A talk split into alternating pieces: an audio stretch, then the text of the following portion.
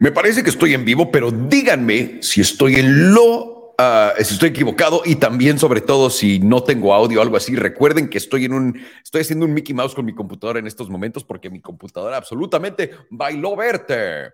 Así que me llamo Alejandro Salomón. Bienvenidos ustedes sean a mi canal, a su podcast. Pónganse cómodos, quítense los zapatos, péguenle con las bolas. No, no es cierto, no hagan nada de eso. Este. Bienvenidos a su podcast de Nadie me preguntó, donde les cuento, donde su tío Salo les cuenta todas las tonterías que absolutamente nadie en este planeta le preguntaron.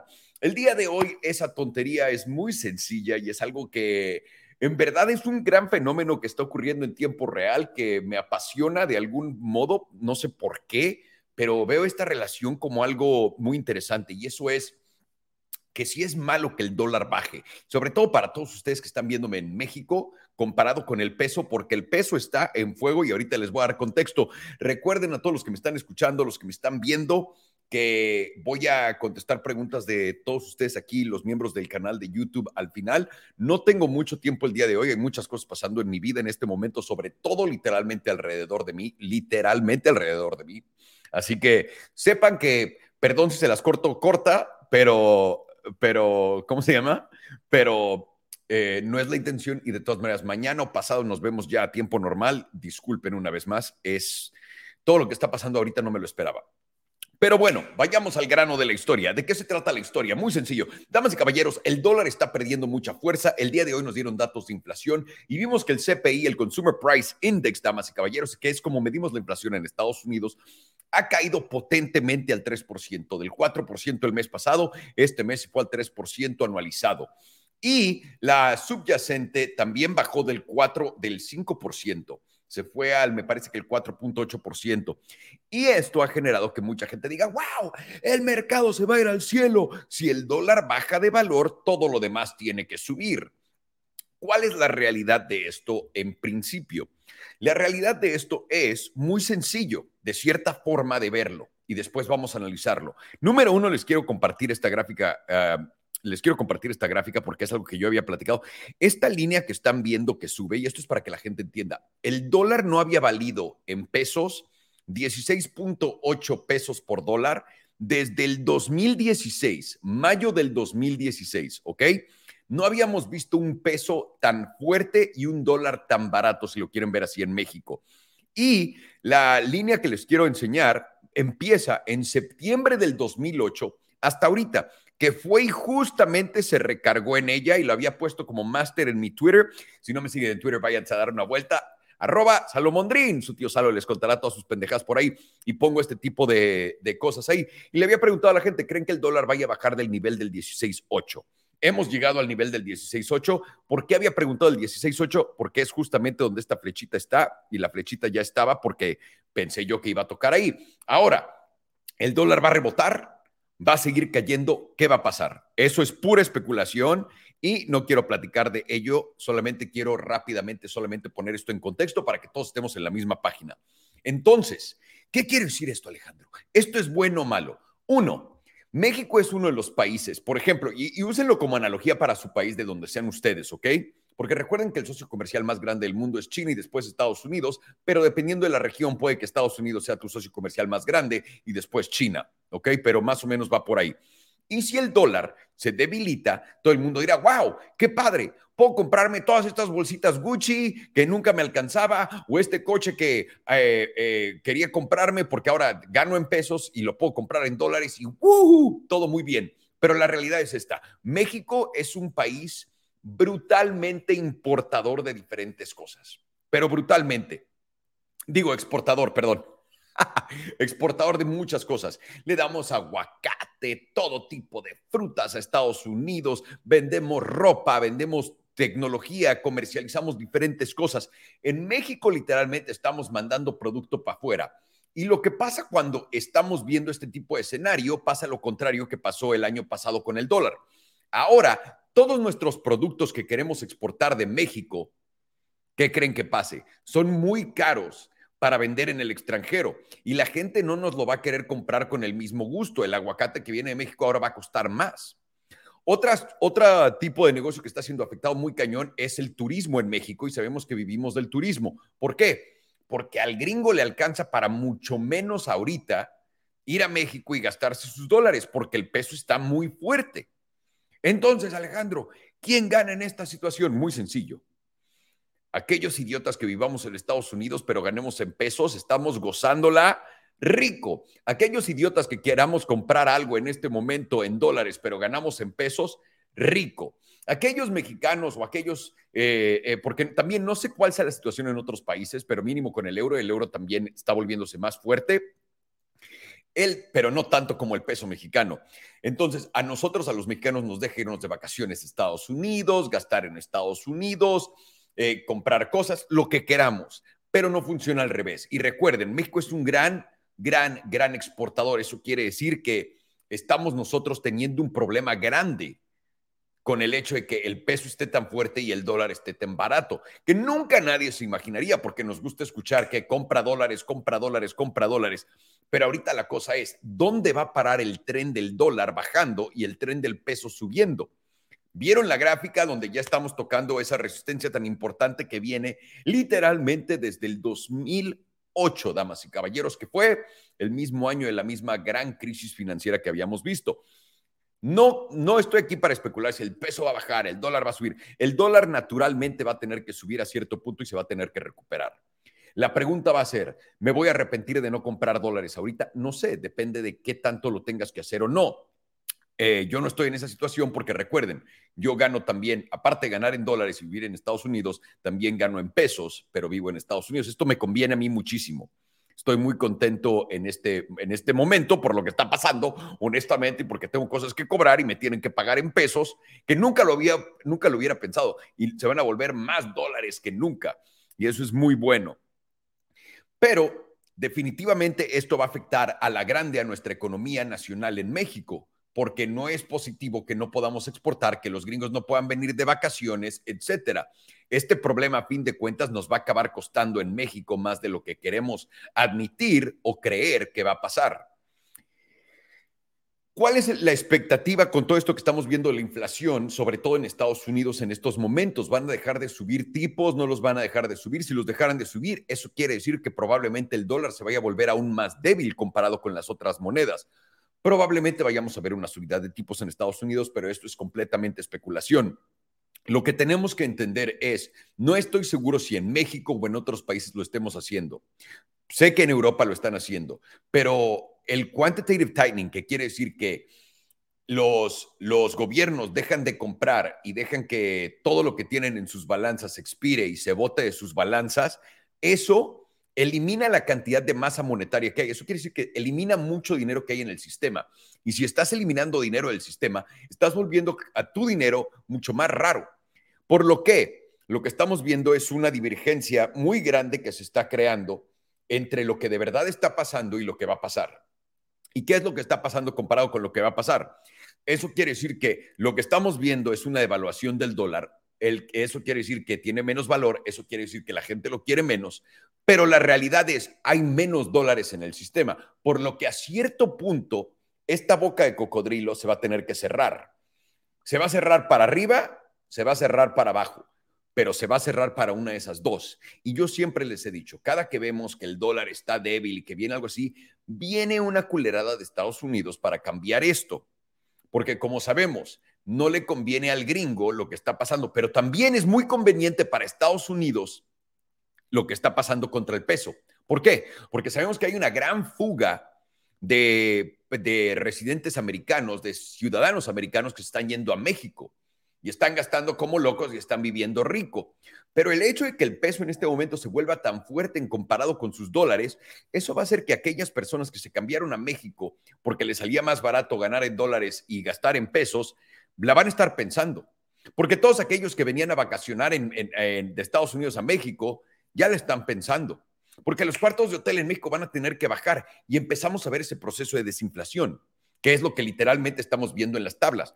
Todos, todos, todos estamos viendo a esa deflación ocurrir, que no es cierto. Simplemente el nivel de aceleración de la inflación está bajando, pero la inflación sigue subiendo.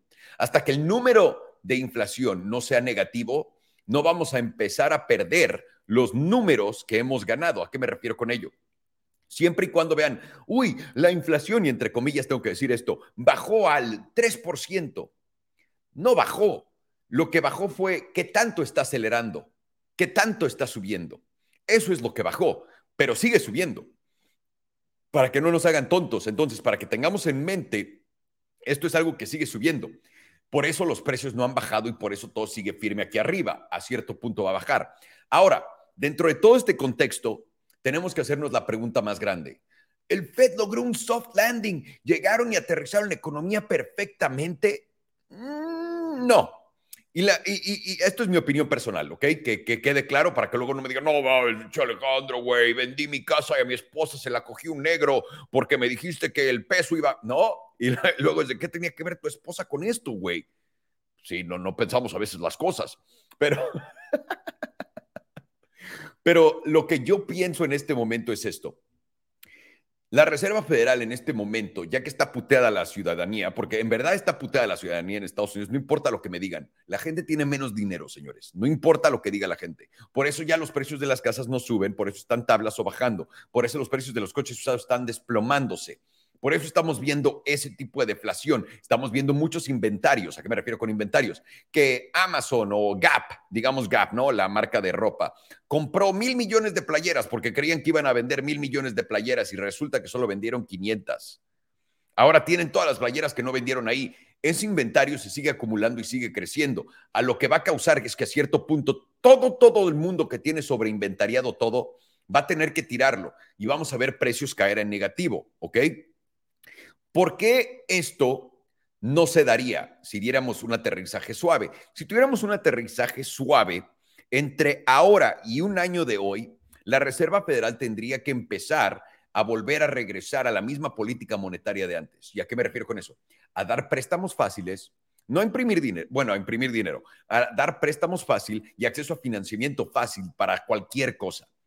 ¿Ok? Eso tiene que pasar. El problema es, si en este momento ¿ok? Y es por lo que no lo hacen. Abren la llave y empiezan a dar créditos una vez más, bajan los intereses, ¿no? No digas que les mandan un chequecito, que bajen intereses y todos estos costos empiecen a bajar para obtener nuevo dinero. Lo que va a pasar es, vamos a tener un repunte en la inflación brutal. Ahora, esto es un escenario que se puede dar cualquier día de la semana, es simplemente una decisión de la Reserva Federal. ¿Queremos hacer esto o no? Y yo diría, si la Reserva Federal se voltea en este mes o el próximo mes a hacer lo que les estoy diciendo antes de que haya una caída brutal en precios, vamos a tener un repunte en la inflación y ahí es donde quieres meterle a todo. Porque eso quiere decir que la Reserva Federal está dispuesta a tener la economía como la tiene, pero aumentar todo, todo, eh, todo el problema de inflación una vez más porque están metiéndole más masa monetaria al sistema. Podría darse, no estoy diciendo que no. Lo que yo creo va a pasar es lo más común que va a pasar, lo, lo, más obvio, según yo. Y esto es como la Reserva Federal no quiere que haya un doble pico de inflación, puro palo todo esto de la inflación, por cierto, pero bueno, vamos a llegar a él. Si la Reserva Federal quiere evitar que haya inflación o más inflación de la que ya hay, van a tener que aguantar el regalar dinero, tipos y todas estas cosas por un rato. ¿Por cuánto tiempo? Mínimo un año más. Mínimo. Porque ya estamos a nada, ya estamos viendo los precios caer. Tienes que ver todo esto caer y después la Reserva Federal va, a reaccionar para detenerlo. Pero el problema es este. No hay tal cosa como un aterrizaje suave. En todas las recesiones, todas. En el 2008 nada más no se acuerda la gente, pero el 2008 no empezó en el 2008. El 2008 empezó en el 2006. Cuando todo el mundo empezó a decir, esto ya se está calentando y de ahí la política monetaria se ajustó, empezaron a subir intereses y no quebró nada hasta el 2008. Vean cuánto tiempo aguantó todo eso y todo el mundo decía lo mismito que estamos diciendo ahorita. Por eso sigo con mis manitas arriba. Tengo mi inversión pendejita en Rivian y mis pendejaditas, sí. Pero les digo, no tengo nada de capital. Ahorita tengo una, ah, eh, eh, una oportunidad grande no voy a meter nada de mi capital en esta oportunidad, me voy a esperar todavía porque creo que mi capital va a valer más y esto me lleva de vuelta al, peso y al dólar. Esto quiere decir, damas y caballeros, que si seguimos con la misma política monetaria. Si esto quiere decir, si el Fed no anuncia, vamos a empezar a comprar deuda, bonos y acciones nosotros, y además de eso, no vamos a bajar tasas de interés, si no escuchan eso, lo que va a pasar es que el dólar se va a volver efectivamente más valioso, ya se está volviendo más valioso de lo que es. Y a cierto punto va a tener que cerrar esa boca de cocodrilo con el peso y va a tener que subir el, el, valor del dólar al cielo, porque hay menos dólares. No tienes que ser un genio para entender esto. Si se ponen a ver la gráfica que les compartí del peso contra el dólar, véanla en todas las recesiones en Estados Unidos y van a ver cómo de la nada Estados Unidos hace ¡pum! el dólar. Vean al dólar a través de la historia, cómo en cada recesión, cuando empieza la recesión, cuando empieza, lo primero que sube es el valor del dólar. ¿Por qué? Porque lo hacen más escaso. Por eso está la teoría de la malteada del dólar, ¿no? De que está Estados Unidos tomándose con un popote muy largo todos los dólares, la malteada de todos los demás que están en la mesa, que son sus reservas de dólares, está absorbiéndolas y ¡pum! Causa el efecto de recesión. Porque una vez que el dólar explota a la alza, también recuerden que eso quiere decir que vale más el dólar. Y eso quiere decir para la gente normal, obtener un dólar cuesta mucho más trabajo que antes, porque ahora vale más, es más escaso. Y eso es a donde vamos. La pregunta de todo el mundo y es de, ¿cuándo va a pasar esto? Nadie sabe, nadie sabe. Pero una vez más, puede puede que mi corazonada esté completamente equivocada, que de nuevo me gusta, me gusta poder verlo de lejos también y, decirlo mucho tiempo antes, pero también me molesta. ¿Por qué? Porque me aburro hablar de lo mismo que ya les dije hace un rato, pero lo, lo interesante es cómo al estar dentro de lo que está pasando, creemos que la narrativa del presente es lo que es correcto, pero no, los fundamentos siguen sin ser tocados no hay nuevo dinero entrado al mercado, no hay más riqueza siendo creada fuera de la riqueza que ya existe y de aquellos pocos que obtienen beneficios de esto, no hay más. Y esto quiere decir para mí, en mi opinión personal, la de su tío Salo, que tarde o temprano el dólar va a repuntar bruscamente. Y yo creo que esta es una de esas buenas oportunidades de compra de dólares. No estoy diciendo que sea el fondo, pero si ustedes son compradores de dólares, yo digo, es un buen momento para empezar tu desea. ¿Qué te parece? La parte baja del canal tocando una un soporte que literalmente está ahí desde el 2008.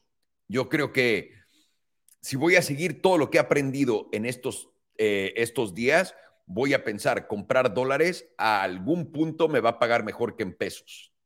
¿Ok? Es lo que yo quiero decir. Esto es como veo el mercado el día de hoy. Damas y caballeros, nos aventamos un rapidín, solamente 18 minutos, y ahora vamos a encargarnos de contestarle todas sus preguntas a los miembros del canal antes de irme corriendo. Les mando un fuerte abrazo. Todo esto fue lo que nadie me preguntó y espero que haya quedado claro esto. Si alguien tiene una pregunta, por favor, díganme en el chat. Aquí andamos, ¿ok?